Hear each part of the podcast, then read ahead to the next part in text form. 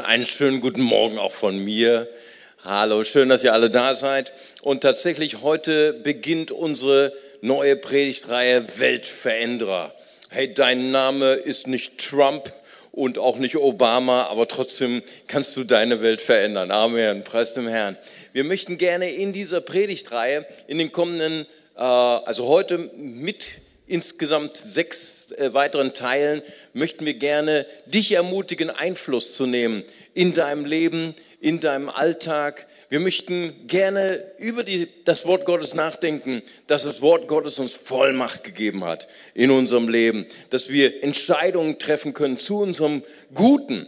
Und oft haben wir oft den Eindruck, wow, ich werde gelebt, statt dass ich selber lebe. Es ist oft so eine kleine Entscheidung, kann schon mein ganzes Leben dominieren. Eine kleine Unterschrift unter einem Vertrag kann mich binden für die nächsten 20 Jahre. Wer hat es nicht erlebt?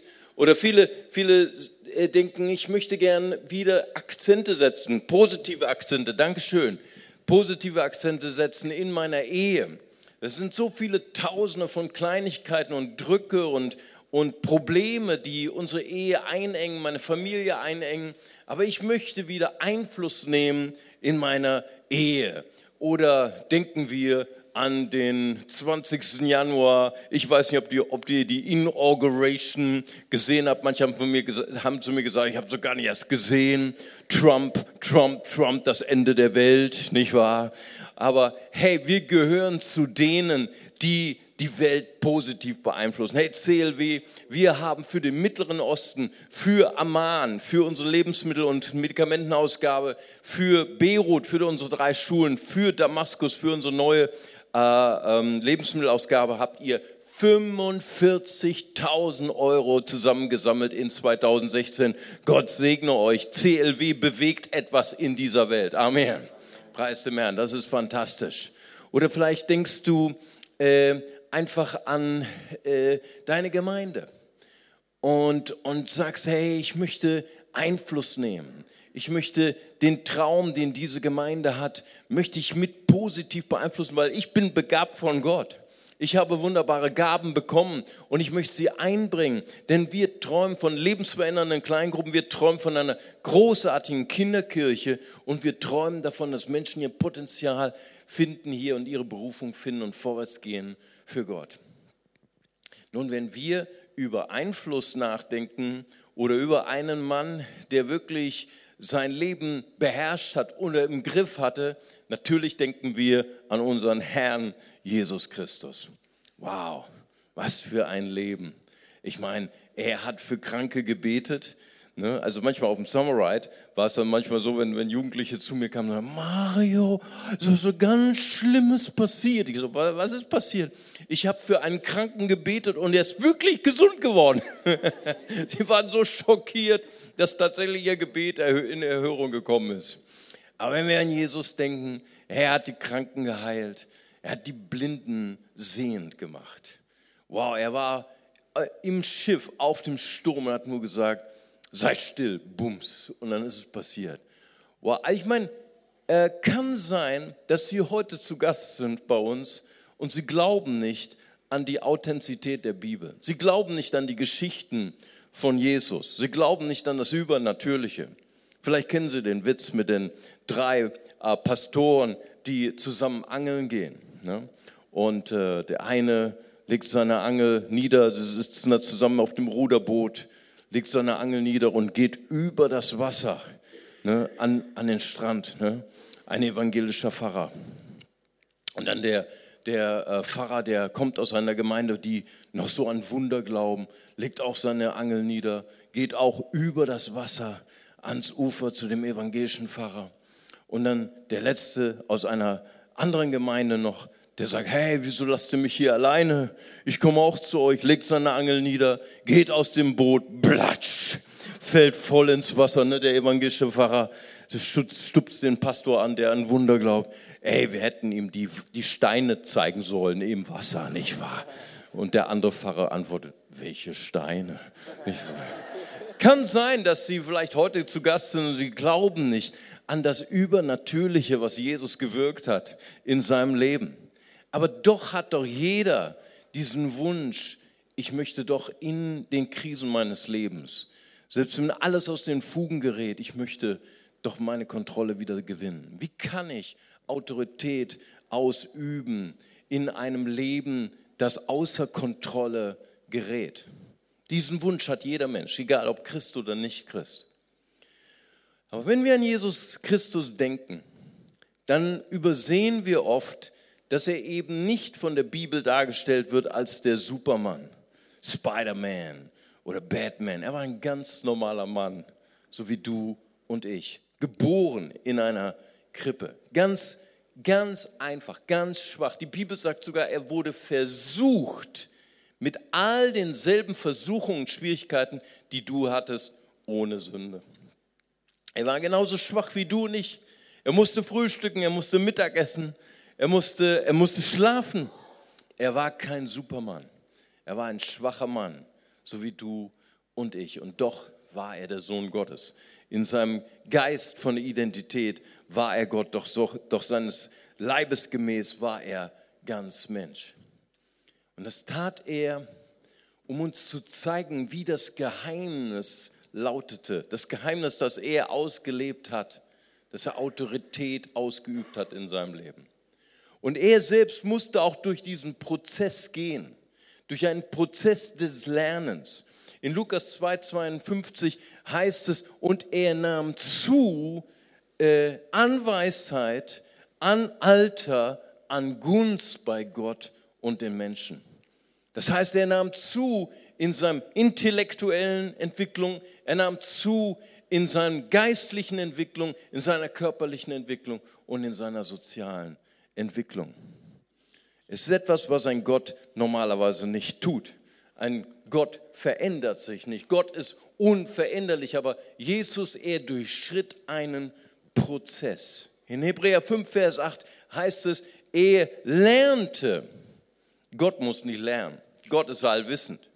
Aber Jesus in seiner menschlichen Position, er lernte an dem, was er litt, den Gehorsam.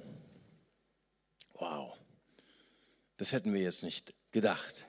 Dieses Geheimnis, das Jesus lebte, war Gehorsam zu seinem Vater. Nun, wir als Deutsche oder auch vielleicht andere Nationen, die hier vertreten sind, wir haben normalerweise mit Gehorsam schlechte Erfahrungen gehabt. Wir haben den Missbrauch von Gehorsam in unserem Leben erlebt. Aber wenn wir das Leben von Jesus anschauen, dann sehen wir, dass er liebevoll verbunden war mit seinem Vater im Himmel. Er hörte von Gott. Er hörte von seinem Vater und er übte Autorität aus. Und ähm, wir alle das, haben das erlebt in unserer Kindheit. Wir können uns noch erinnern an die ersten Stunden, die wir Fahrradfahren gelernt haben mit Papa, nicht wahr? Und was waren unsere Väter nicht äh, trickreich, ne, uns Fahrradfahren beizubringen? Ich halte dich fest, Schatz. Du lässt doch nicht los. Nein, bestimmt nicht. Ich halte dich fest. Du kannst es, du kannst es, du kannst. Und wir wunderten uns, dass die Stimme immer leiser wurde, ne, hinter uns. Hältst du uns auch noch, hältst du mich noch fest? Du kannst es. Und auf einmal haben wir uns umgedreht. Papa, wo bist du? Aber ich kann Fahrrad fahren. Ich meine, es ist diese, dieses Geheimnis von Gehorsam. Welche Stimme ist da in unserem Herzen, die zu uns spricht? Jesus, er hörte von seinem Vater. Jesus sagte, ich kann nur das tun, was ich dem Vater im Himmel tun sehe. Seine Autorität über Krankheit, seine Macht über den Tod kam direkt von seiner liebevollen Beziehung zu dem Vater im Himmel. Gehorsam wurde Abraham durch Glauben. In Hebräer 11, Vers 8 lesen wir, dass durch Glauben Abraham, als er gerufen wurde, gehorsam wurde und in ein Land ging, das er vorher noch nie gesehen hatte.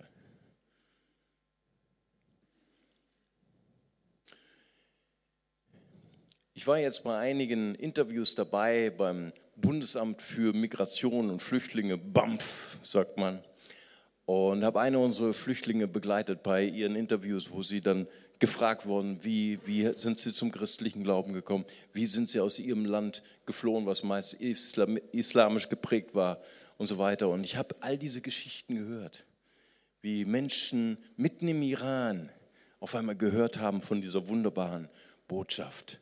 Menschen, die dort waren, die das Evangelium weitergegeben haben, obwohl es im, ist, äh, im Iran lebensgefährlich ist, den Glauben zu teilen, haben mit ihren Nachbarn von Jesus Christus, haben mit ihrem, mit ihrem Nachbarn das Evangelium geteilt und sie sind zum Glauben gekommen. Sie hörten diese Stimme Gottes und taten und sind über sich selbst hinausgewachsen. Ich möchte sprechen über Gehorsam heute. Gehorsam ist der Schlüssel zur Autorität in unserem Leben. Und ich möchte dieses Thema aufgreifen, indem ich erstmal Ungehorsam erleuchte. Und Ungehorsam schwächt unser Leben. Ich habe euch eine Skizze mitgebracht. Und zwar ähm, ist es hier wieder von meinem Lieblingsautor Igelkraut, Kommentar zum Alten Testament. Und er äh, stellt hier das Buch Richter vor. Das Buch Richter ist das siebte Buch im Alten Testament. Es ist ein Buch, das wir nicht lesen sollten, wenn wir gerade so in einer depressiven Phase sind oder in einer Lebenskrise uns beschäftigen oder wie auch immer, sondern wir sollten es lesen, wenn wir gut drauf sind, weil da finden wir Geschichten wieder, wo wir denken, wow, das hat das Volk Gottes gemacht, Hammer. Die Bibel ist halt ein Spiegel der Realität. Das Buch Richter findet ungefähr statt im 11. bis 12. Jahrhundert vor Christus und es ist genau in das zweite Buch der vorderen Propheten. Die vorderen Propheten gehen los mit Josua, die Landnahme Israels. Josua, der Held Gottes, der das Land Israel erobert, der von Gott mächtig gebraucht wurde. Und die vorderen Propheten hören auf mit zweiten Könige. Und äh, das Buch Richter ist genau zwischen Josua und 1. Samuel. Das Erscheinen des ersten Königs in Israel, Saul. Ihr kennt die Geschichte. Und Richter ist diese Zeit dazwischen, zwischen diesem Giganten Gottes Josua und dem ersten König Saul. Und es ist eine Geschichte der Widersprüche. Es ist eine Geschichte vom Volk Israel, das immer hin und her schwankt. Auf der einen Seite wollen sie sich befreien von der Herrschaft Gottes, wollen ihr eigenes Leben leben und merken, dass es keinen neutralen Raum gibt. Es gibt keine Freiheit an sich. Freiheit von Gott erleben sie als Herrschaft unter den Götzen. Und letztendlich, wenn sie sich unter die Herrschaft der Götzen gestellt hatten, kamen sie unter die Herrschaft der Nation, wurden bedrückt, wurden ausgeraubt, wurden ausgesaugt, bis sie sich dann wieder zurückbekehrten zu Gott und wieder schrien zu Gott und sagen, Gott erlöse uns von unseren Feinden. Und Gott in seiner äh, Großzügigkeit, in seiner Geduld schickt ihn einen Retter, einen Richter. Deswegen heißt das Buch Richter. Es ist das Buch der Geschichten von Gottes Rettern. Und hier schreibt Egelkraut den Kern des, der Botschaft des Buches Richter.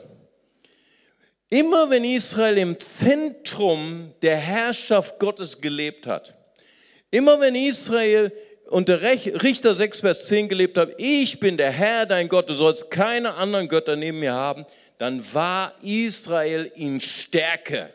Dann war Israel in Vollmacht. Dann hatte es die Kontrolle über sein Land. Dann ging es Israel gut.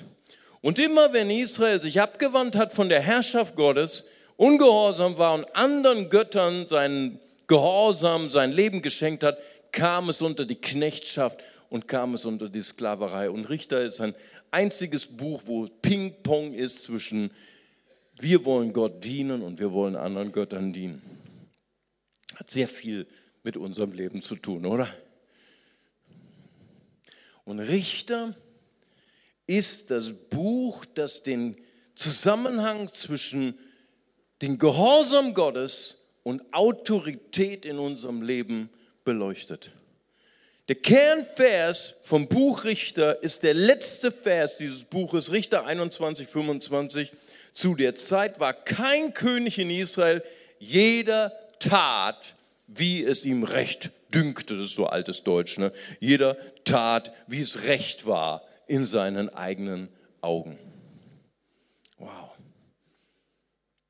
Unsere Gesellschaft, unsere äh, postmoderne Gesellschaft ist sehr stark geprägt von dem Begriff der Freiheit. Wir können das machen, was wir wollen. Ich glaube, dass die postmoderne Generation sehr stark darunter leidet, dass so viele Menschen nicht diese Freiheit finden, sondern sich wiederfinden unter der Herrschaft von allen möglichen Zwängen und Süchten. Und so war es damals mit Israel auch. Was für ein Unterschied zu den Vers 1. Könige 5, Vers 5, wo es heißt, Juda und Israel wohnten sicher, solange Salomo lebte.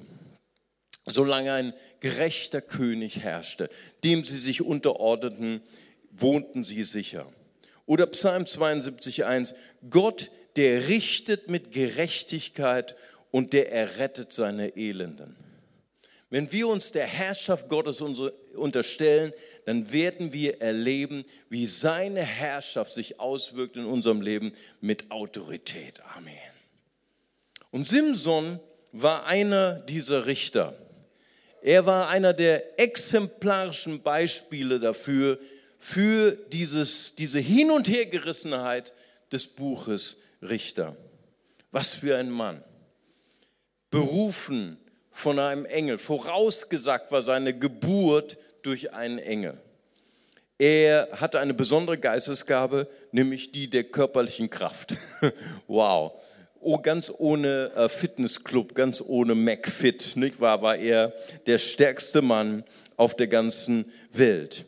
Und doch verschwendete er sein Charisma in seiner persönlichen Freiheit.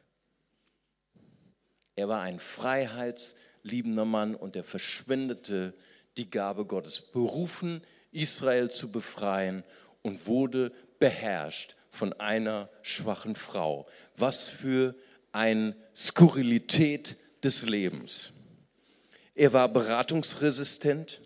Wir lesen das in Richter 14, Verse 1 bis 3 wo er auf der Suche war nach einer Frau für sein Leben. Und er sagte, Mama und Papa, ich habe die schönste Frau in ganz Israel gefunden. Ich möchte sie zur Frau haben. Damals war das noch anders als heute. Da ging man nicht auf parship.de, da musste man zu den Eltern gehen. Dann kannst du mal zu den anderen Eltern der Frau gehen, damit ich denn diese Frau heiraten kann. So ging das damals. Nur so als Hilfe zur Partnerfindung. Wer weiß. Äh, ob wir das nicht, äh, naja gut, okay, das ist ein anderes Thema. Und seine Eltern berieten ihn und haben gesagt, hey, schau nicht auf die Schönheit einer Frau, weil die Schönheit einer Frau ist vergänglich. Ja? Kann sein. Und deswegen such dir eine Frau, die gottesfürchtig ist, aber er hörte nicht auf diesen Rat und stand ein paar Monate später vor den Trümmern seiner Ehe vor den Trümmern der ganzen Familie und in allen möglichen anderen Dingen, die in seinem Leben zerstört waren. Sein Leben war geprägt von großartigen Siegen, die er allein errungen hat, aber sein Leben war geprägt von Einsamkeit. Er war ein Lone Ranger. Richter 15, Vers 8. Er schlug sie gründlich zusammen. Wow, was für ein geistlicher Rambo. Und dann fand er sich wieder allein in der Felsspalte von Etam. Da war kein Mentoring, da war kein Teamgeist, da war nicht Korrektur durch die Brüder. Er lebte für sich selbst. Er war resistent für die Berufung Gottes. Er war ein Naziräer.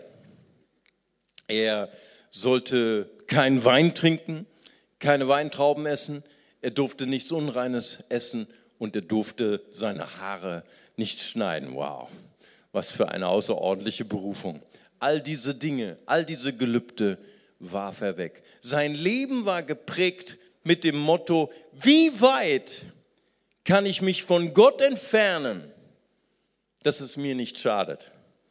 Wie stark kann ich die Regeln Gottes hinter mir lassen, so dass ich nicht verderbe?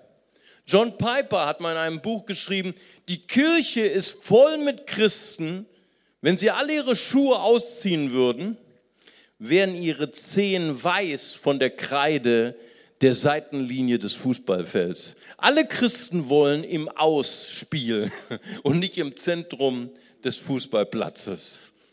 Christen fragen oft, wie weit kann ich gehen weg von Gott und merken nicht, dass irgendwann sie Gottes Gegenwart verlassen. So heißt es dann in einem der tragischsten Verse dort in Richter. Er wusste nicht mehr, dass Gott bei ihm war. Richter 16, Vers, 2, Vers 20. Aber Richter ist auch ein Buch der Gnade Gottes, der Geduld Gottes. Und dann heißt es, Richter 16, 22, und äh, Simson, er kehrte zurück und seine Haare fingen wieder an zu wachsen und die Kraft Gottes kam wieder auf ihn. Wenn Ungehorsam uns schwächt, wenn Ungehorsam unsere Einheit zerstört, wie viel mehr ist Gehorsam die Quelle unserer Kraft? Das griechische Wort für Gehorsam heißt unter etwas stehen, unter Gott stehen. Das Griechische sagt, Gehorsam heißt ein Hörender sein. Kommt schon auch im deutschen Wort. Gehorsam hat mit Hören zu tun.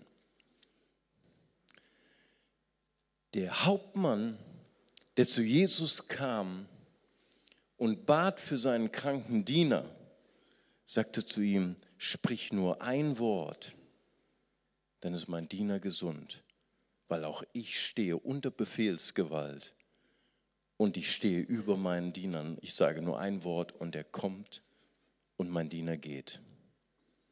Dieser Hauptmann sah in Jesus den absoluten Gehorsam zu seinem Vater im Himmel und die absolute Autorität des Himmels, die durch ihn floss.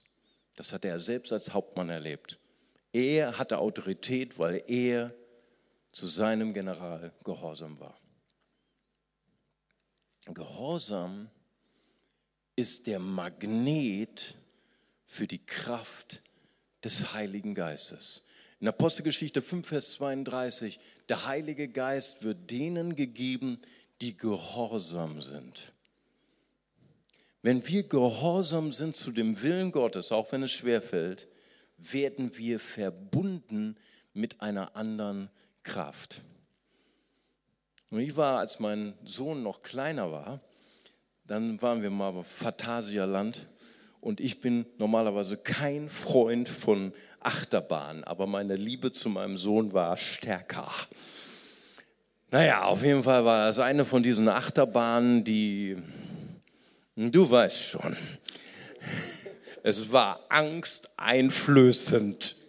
Aber Gott sei Dank, wir haben uns in unseren Stuhl gesetzt und dann kam nicht ein Sicherheitsgurt, da kam so ein ganzer Bügel, hat dich in den Sitz gedrückt mit Gewalt. Und ich sage, so schlimm wird es. Ja. Das heißt also, du wirst in einen Sitz gedrückt, du wirst gezwungen, eins zu werden mit deinem Sitz. Weil wenn diese Achterbahn losgeht, und dann wirst du erstmal hochgezogen auf den höchsten Punkt und dann geht es mit einer gewaltigen Geschwindigkeit runter und dann in diesem Looping und du stehst auf einmal, es steht die Welt Kopf. Ich weiß nicht, ob du da schon mal wart. Auf jeden Fall, das habe ich nie wieder gemacht in meinem ganzen Leben. Es war schrecklich. Auf jeden Fall spürst du in deinem ganzen Körper, wo diese G-Kräfte auf einmal Gewalt nehmen über deinen Körper, du stehst nicht mehr, leider, unter der Gewalt der Schwerkraft, sondern du wirst Teil und Eigentum der Fliehkraft und stehst auf einmal Kopf in der Luft. Gottes Wort sagt, wenn wir Gott gehorsam sind, dann werden wir Teil einer anderen Kraft in unserem Leben. Dann werden wir, kommen wir unter die Herrschaft von Gottes mächtiger Kraft. Gehorsam ist die Tür zu dieser neuen Kraft. Jesus war gehorsam, deswegen übt er Autorität aus. Jesus sagt in Johannes 4, Vers 34, Meine Speise ist, den Willen dessen zu tun, der mich gesandt hat, um sein Werk auszurichten. Jesus war ein Hörender. Er hörte dauernd seinen Vater sprechen. Deswegen konnte er diese Dinge tun. Vor vielen, vielen Jahren, ich glaube, ich weiß nicht, Meinhard, das muss, muss auch heute hier sein, der war mit mir damals mit, waren wir auf Männertour. Da bin, er war ganz nah bei mir. Waren wir auf Männertour und wir haben etwas Verrücktes gemacht als Männer. Wir haben Rafting gemacht. Und Rafting ist wilde Männer in einem Schlauchboot auf einem gewaltigen Bergfluss, nicht wahr? Und das geht dann rasant runter. Und während du diesen Fluss runterfährst, hat uns alles ein Coach vorher erzählt, kommen diese äh, Stromschnellen, das heißt also riesige Walzen von Wasser. Und dann sagt er, und dann werden wir einen Flip machen. Wir alle, wir haben, wir haben noch nie gehört, was ein Flip ist. Und dann haben wir ihn angeschaut und dann sagt er, wenn wir einen Flip machen, dann wird das Boot umstürzen und wir werden alle rausfallen. Uh. Haben der Pastor Mario, alle haben auf mich geschaut, aber das haben wir nicht erwartet auf unserer Männerfreizeit, dass wir aus dem Boot kippen, nicht wahr? Okay, und dann sagt er, und da hat er uns genau instruiert, wenn ihr dann in diese Walze kommt, diese Walze hat so eine starke Gewalt, sie wird deinen Körper nach unten drücken. Und du wirst von deiner eigenen Intelligenz aus, von deinem eigenen Überlebensdrang, wirst du versuchen, oben zu bleiben, aber du wirst langsam runtergezogen. Deswegen gebe ich euch einen Tipp, sagte unser Coach. Lass dich von der Walze nach unten ziehen. Hört sich nicht sehr schön an, nicht wahr? Und ganz unten am Punkt, unten am Scheitel, da ist die Kraft der Walze am schwächsten. Und dann musst du nach links oder rechts ausweichen. Aha, alles klar. Auf jeden Fall, wir sind in unser Schicksal, haben uns in unser Schicksal hineingefügt.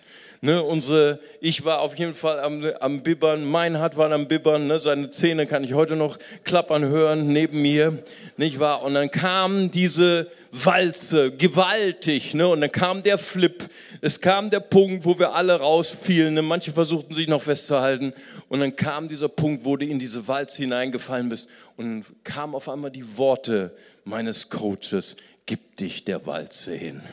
Okay, ich ließ mich runterziehen. Es war ziemlich unheimlich. Und dann unten habe ich genau das gemacht. Und genau das geschah. Ich war frei. Jesus sagt, meine Speise ist den Willen dessen zu tun, der mich gesandt hat. Jesus lebte in diesem Gehorsam, in dem Hören von der Stimme seines liebenden Vaters. Ich möchte dich ermutigen heute an dem ersten Teil unserer Predigtreihe Weltveränderer. Wow, Gott hat so einen wunderbaren Plan für dein Leben. Gott hat so einen wunderbaren Gedanken über dein Leben. Wir stehen vielleicht gerade in einer Phase unserer Ehe, wo wir nicht weiter wissen, wo eine Pattsituation ist. Und vielleicht ist heute ein Tag, wo du sagst, Gott, ich möchte mich wieder ganz neu dir unterordnen. Ich möchte deine Stimme hören. Was ist jetzt dran für meine Ehe? Vielleicht kommt dieser Vers heute in dein Herz, wo es heißt, ihr Eheleute ordnet euch einander unter. Es geht nicht darum, wer recht hat. Wir sollen einander dienen. Gott, gib mir einen positiven Impuls für meine Kinder, gerade wenn die Zeit der Pubertät kommt. Preis dem Herrn. Ich sage euch, da ist Licht am Ende des Tunnels. Amen. Preis dem Herrn. Vielleicht bist du in deinem Job, in deinem Alltag, gerade in einer Situation, die sehr, sehr schwierig ist. Und ich möchte dich ermutigen, heute einfach Gottes, Gottes Ermutigung, Gottes Stärkung zu empfangen, denn du sollst ein helles Licht sein an deinem Arbeitsplatz. Vielleicht bist du hier gekommen mit Krankheit und Schmerzen. Hast gerade eine Diagnose bekommen, die dich total aus der Bahn geworfen hat. Dein Leben ist erfüllt mit Angst, Angst, die dich dominieren will. Angst, die dich beherrschen will in deinen Entscheidungen. Und heute ist der Tag, wo du neu die Stimme Gottes hörst. Er hat alle deine Schuld auf das Holz hinaufgetragen. Amen. Da gibt es nichts, wozu, wofür du bestraft werden brauchst, sondern du bist geheilt in Jesu Wunden. Amen. Preis dem Herrn. Vielleicht bist du auch in dem allgemeinen Hype oder wie soll ich mal sagen, allgemeinen Angst. Unsere, unsere Welt wird immer schlechter. Trump und dann das Ende der Welt. Hey, ich möchte dich ermutigen. Du hast Einfluss in deinem Leben. Du kannst dich einsetzen für soziale Gerechtigkeit, gegen Armut in deinem Alltag, für deinen Nachbarn. Und vielleicht spürst du, dass du berufen bist von Gott. Gott hat dich wunderbar gemacht. Aber das sind diese inneren Stimmen, die dir dauernd sagen, du wirst sowieso versagen, du wirst es sowieso nicht bringen dann möchte ich dich heute ermutigen, die Stimme deines Vaters zu hören, der gesagt hat, ich habe dich gesandt. Ich habe dir Vollmacht gegeben in deinem Leben. Und wo du reagierst und sagst, Gott, ich, mich, ich will mich ausbilden lassen. Ich gehe zum Kurs Winter. Identität. Ich möchte herausfinden, wer ich bin in Christus. Ich melde mich heute noch an zum 26.01., zu der ersten Lektion. Ich möchte äh, gut werden in der Schule. Ich möchte sogar ein Studium ergreifen, weil ich glaube, Gott hat mich berufen, etwas in unserer Gesellschaft zum Besseren zu verändern. Ich möchte eine Dienerin, ein Diener Gottes werden. Amen. Lass uns zusammen unsere Augen schließen und dann wollen wir noch zusammen beten. Danke, Jesus. Vater, ich möchte dir von ganzem Herzen danken, Herr, für meine Freunde. Ich danke dir, Herr, dass du uns liebst von ganzem Herzen. Danke, dass du der Coach bist in unserem Leben, Herr. Danke, dass du uns vorbereitest auf die Krisen in unserem Leben. Danke, Herr, dass du uns leitest, nicht mit Gewalt, nicht mit Strenge, sondern mit dieser sanften Stimme, mit dieser liebenden Stimme des Vaters. Und vielleicht sind Sie heute hier zu Gast Vielleicht sind Sie neu bei uns in der Gemeinde und Sie haben hier das erste Mal gehört, dass man überhaupt eine persönliche Beziehung haben kann mit Gott. Dass Gott Sie liebt, dass Gott Ihr Vater sein möchte. Und ich möchte Sie einladen, heute Morgen Ihr Herz zu öffnen für diesen Gott, der Sie nicht nur perfekt geschaffen hat, der Sie nicht nur genial gemacht hat, sondern dieser Gott, der Sie so geschaffen hat, weil sie eine Bestimmung erfüllen sollen in ihrem Leben. Die Bibel sagt, wir alle sind von Natur aus getrennt von Gott. Aber Gott hat das geändert. Johannes 3, Vers 16 heißt es, so sehr hat Gott die Welt geliebt, dass er seinen eingeborenen Sohn gab. Jeder, der an ihn glaubt, wird nicht verloren gehen, sondern hat ewiges Leben. Und ich möchte Sie einladen, heute Morgen mit Leidenschaft, mit Feuer, ihr Herz zu öffnen für Gott und für diesen Retter Jesus Christus. Und wenn Sie diese Entscheidung treffen wollen, dann heben Sie einmal ganz kurz die Hand, so wie ich das gerade tue, und ich würde gerne für Sie beten. Danke, Jesus. Ist jemand hier, dann heben Sie ganz kurz Ihre Hand und ich würde gerne auch für Sie beten, wenn Sie sagen, heute ist mein Tag, heute möchte ich eine Entscheidung treffen, mein Herz öffnen für Jesus Christus als meinen Retter und meinen Herrn. Danke, Jesus. Preis dem Herrn. Danke, Herr. Ja. Ich gebe noch einen Moment Zeit für unsere Übersetzer, dass sie es rüberbekommen in die Übersetzung. Wenn jemand hier ist, der sagt, heute ist mein Tag, heute möchte ich mein Herz öffnen für Jesus Christus als meinen Retter und Herrn, dann dürfen Sie gerade jetzt Ihre Hand heben. Ich würde gern für Sie beten. Danke, Jesus. Preis dem Herrn. Dann lass uns zusammen dieses Gebet zusammen beten, das wir jetzt gerade an der an der äh, Leinwand lesen und wir sagen zusammen, Vater im Himmel, danke, dass du mich liebst. Danke, dass du. Danke, dass du dich für mich entschieden hast. Danke, dass du dich für mich Herr Jesus Christus, Herr Jesus Christus, du bist für mich gestorben du bist für mich gestorben und auferstanden. und auferstanden. Vergib mir meine Schuld. Vergib mir meine Schuld. Ich wähle dich jetzt Ich wähle dich jetzt als mein Retter und Herrn. als mein Retter und Herr. Dir will ich folgen. Dir will ich folgen. Amen. Amen. Preis dem Herrn. Und wenn Sie heute dieses Gebet im Glauben mitgebetet haben, dann darf ich Sie auch einladen, gleich nach dem Gottesdienst nach oben zu gehen. Von meiner Seite gesehen, rechts beim Next Step Team. Und die möchten gerne mit Ihnen noch ein persönliches Gespräch führen und Ihnen den nächsten Schritt zeigen auf ihrer, in Ihrer Nachfolge zu Jesus. Und jetzt möchte ich gerne noch den Abschlusssegen beten. Halleluja. Vater, und ich möchte dir danken, Herr, für jeden Einzelnen, Vater, der Vollmacht empfangen möchte in seinem Leben, in seinem Alltag und sagt, ich möchte mich nicht mehr leben lassen, ich möchte in der Vollmacht Gottes leben. In meiner Ehe, in meiner Familie, in meinem Job, in meiner Gesellschaft. Ich möchte mich einsetzen für soziale Gerechtigkeit, für gegen Armut. Und ich möchte das Evangelium von Jesus Christus hineinbringen in mein Leben. Vielleicht sind auch Menschen hier, die heute krank sind und ich lade sie ein, gleich nach dem, äh, nach dem letzten Lied hier nach vorne zu kommen, zum Segnungsteam, sich segnen zu lassen. Ich lade sie ein, wenn sie sagen, ich möchte Vollmacht und Autorität empfangen, dann kommen sie gleich hier nach vorne. Und ich möchte jeden Einzelnen segnen, der das jetzt gerade empfangen möchte. Segne du, Vater, und erfüll uns, Herr, mit diesem Gehorsam, der anfängt, deine Stimme zu hören. Vater, ich danke dir von ganzem Herzen. Lass uns jedes Mal einen riesigen Applaus geben und ihn erheben. Wir singen zusammen ein Lied.